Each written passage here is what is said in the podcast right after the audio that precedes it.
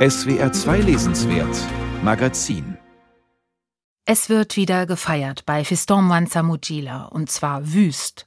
War es in seinem Debütroman ein Club namens Tram 83, in dem die Figuren gepflegt versackten, ist es jetzt das Mambo de la Fête im südkongolesischen Lubumbashi.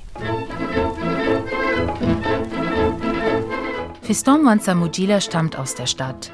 Als Jugendlicher jobbte er dort in der Rumba-Kneipe seiner Großeltern. Das Mambo de la Fête heißt wie einer seiner Lieblingssongs, gesungen von Misora Hibari, die in diesem Musikroman sehr verehrt wird.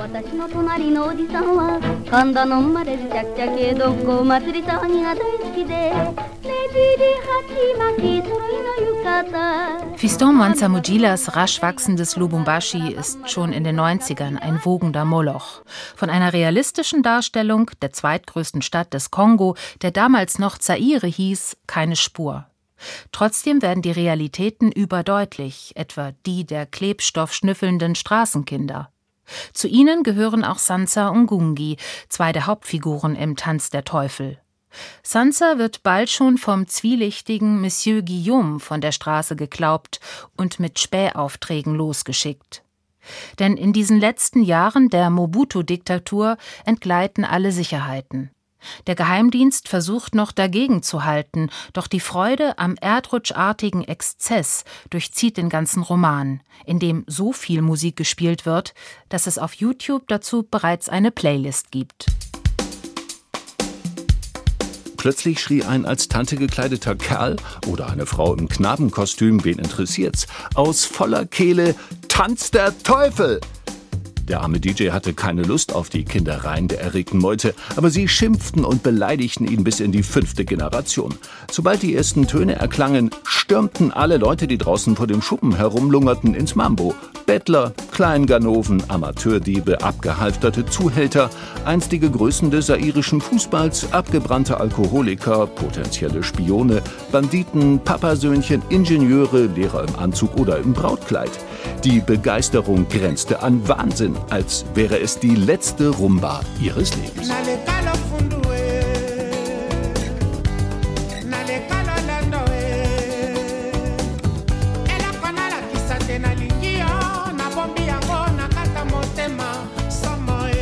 Kongolesische Rumba-Star Papa Wemba.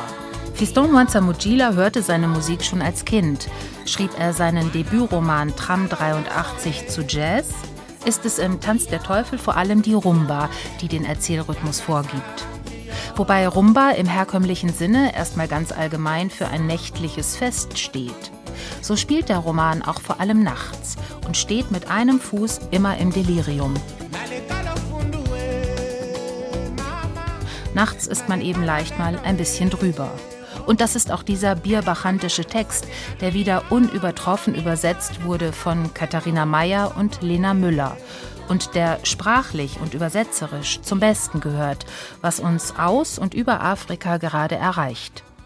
Beziehungsweise aus Österreich, denn Fiston Manzamujila lebt seit 2009 in Graz und hat sich mit diesem Kongo-Roman nochmal ein Stück weiter in die österreichische Tradition der politischen Tirade und des literarischen Sprachspiels eingeschrieben. Ein Vorbild, sagt er selbst, ist ihm Ernst Jandl, doch er stellt seinen Figuren auch gerne noch einige andere österreichische Autoren in ihre kongolesischen Bücherregale. Außerdem schickt er Franz nach Lubumbashi, einen Autor aus St. Pölten. Im Mambo de la Fête zerreißt man sich fröhlich das Maul über ihn. Ich mache mir wirklich Sorgen um diesen Jungen. Es würde mich nicht wundern, wenn er Depressionen hat. Wenn ihr mich fragt, es ist nicht leicht für ihn, als weißer Autor über Afrika zu schreiben und in seinem Roman zudem nicht nur eine, sondern viele schwarze Hauptfiguren auftreten zu lassen. Das ist wie durch einen Teich aus Klischees zu warten. Zu allem Überfluss ist er kein Schriftsteller wie Handke oder Musil, die schrittweise und über die Poesie zum Schreiben gekommen sind. Franz Franz ist zufällig Schriftsteller geworden und schon bei seinem ersten Roman entgleiten ihm die Figuren. Wer darf über wen schreiben? Aktuell ein literaturpolitisches Reizthema, das Fiston Mwanza-Mujila im Wiegeschritt lässig auffängt. Aber auch er selbst hat seine Figuren nicht immer ganz unter Kontrolle. Deswegen geht ihm zwischendrin der Spannungsbogen ein bisschen flöten. Zumal das anfangs so groß eingeführte Diamantenabbaugebiet im nördlichen Angola in den langen Lubumbashi-Episoden gar keine Rolle mehr spielt. In Angola herrscht eine großartig gelungene Madonna, teils Drag Queen, teils Mutter aller Minenarbeiter, die gerne länger in der Geschichte hätte bleiben können. Mit Frauenfiguren hat Fiston Mwanza-Mujila es aber leider nicht so. In seinem ersten Roman konnten sie nicht viel mehr als sich prostituieren. In seinem neuen Roman sind sie entweder Drag Madonna oder gar nicht vorhanden. Erst im letzten Drittel, als das System Mobutu fällt, bekommt die von Anfang an politisch angelegte Geschichte wieder mehr Zug. Musikstilistisch gut gemacht, aber sind die vielen kleinen Soli, in denen der Autor seine Figuren von der Leine lässt. Immer wieder tänzeln sie aus der allwissenden Erzählung heraus und dürfen ein wenig in Ich-Form schwadronieren. So entsteht ein in höchstem Maße verschnörkeltes Ganzes, das nicht nur in seinen teils langen Überschriften etwas Barockes hat, sondern auch in seinem überschäumenden Carpe Diem-Ton, der den ständigen Gefahren in den Minen und in den Städten die Stirn bietet.